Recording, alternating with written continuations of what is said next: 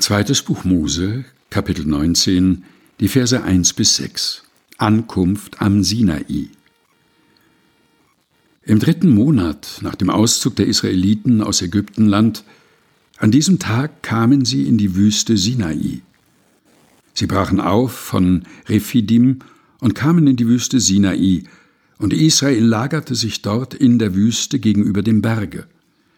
Und Mose stieg hinauf zu Gott, und der Herr rief ihm vom Berge zu und sprach, So sollst du sagen zu dem Hause Jakob und den Israeliten verkündigen, Ihr habt gesehen, was ich an den Ägyptern getan habe, und wie ich euch getragen habe auf Adlerflügeln und euch zu mir gebracht.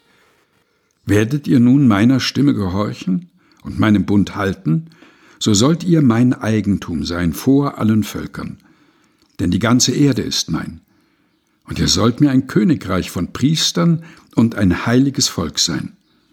Das sind die Worte, die du den Israeliten sagen sollst.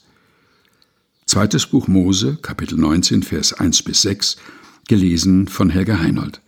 Aus der Lutherbibel der Deutschen Bibelgesellschaft.